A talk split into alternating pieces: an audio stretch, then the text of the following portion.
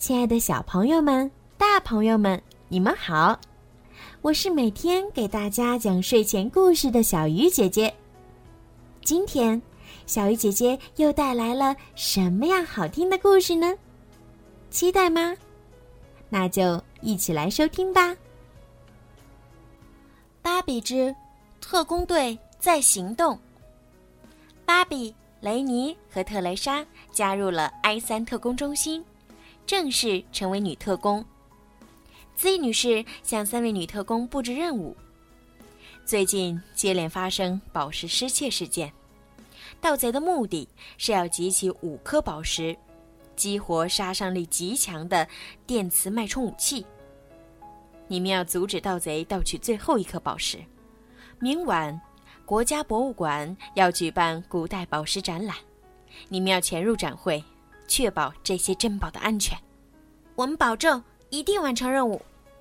芭比对 Z 女士说：“夜幕降临，三位女特工来到了国家博物馆。她们穿着华丽的长裙，戴着嵌有通讯器的珠宝首饰，在人群中踱步，试图找出可疑的人员。可是，直到展览结束，宴会区已经空空荡荡。”他们也没发现盗贼的身影。突然，一个人从暗处走出，得意地说：“哼，你们错过了好戏，我又有一个新玩具喽！是宝石大盗！”女孩们惊呼。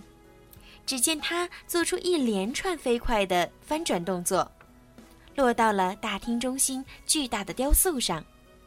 芭比利用体操棒。将自己弹了出去，抓住了雕塑。特蕾莎和雷尼也成功落在了雕塑上。宝石大道越攀越高，女孩们的速度也越来越快。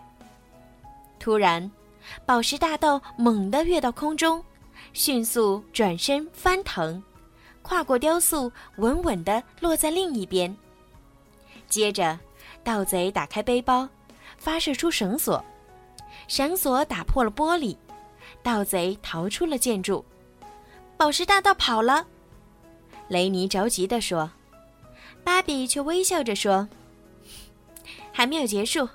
我进来之前注意到了他的摩托车，我在上面安装了一个跟踪器。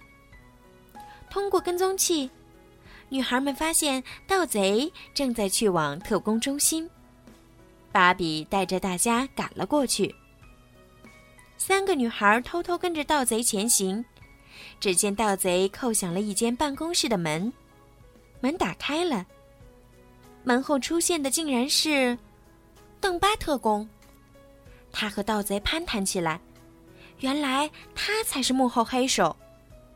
雷尼忍不住惊呼了一声，邓巴发现了他们，命令机器人把女孩们抓了起来。芭比气愤地说。你到底想干什么？邓巴大笑着回答：“哈哈，我要用电磁脉冲武器摧毁特工中心。”说完，他离开了。三个女孩和包围他们的机器人展开了正面搏斗。芭比冲出重围，对同伴们说：“你们对付剩下的这些家伙，我去阻止邓巴。”雷尼和特蕾莎继续与机器人缠斗。这时，机器师拉斯洛出现在他们面前。他用机械芯片清除了机器人的攻击程序，机器人眼中的红灯变成绿灯，不再与他们对抗。在特工中心的另一边，邓巴已经进入了控制室，将最后一颗宝石镶嵌进了电磁脉冲武器。所有的宝石仿佛有了感应，一起放出耀眼的光芒。芭比冲进了控制室，她将体操棒戳向地面，撑杆一跳，弹向高高的空中，然后狠狠地踹向邓巴。邓巴结结实实地摔在地上，再也爬不起来。突然，所有的机器人全都躺在了地上。这是怎么回事儿？拉斯洛说：“是电磁脉冲武器在封锁电子信号，使机械电子设备通通失效了。”电磁脉冲武器一旦被启动，就不会停止，除非将宝石从武器中弄出来。电磁脉冲武器设置在高台上，芭比拾起体操棒，冲着宝石猛敲，咣当，宝石应声落地，武器失效了，所有警报解除。女孩们欢呼雀跃，拥抱在一起。你们应该为自己的表现而自豪。Z 女士走过来说：“你们证明了女孩子也能成为。”最优秀的特工。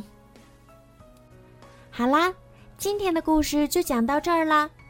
如果你们有什么想听的故事，或者想对小鱼姐姐说的话，可以搜索“儿童睡前精选故事”的公众号，然后给我留言。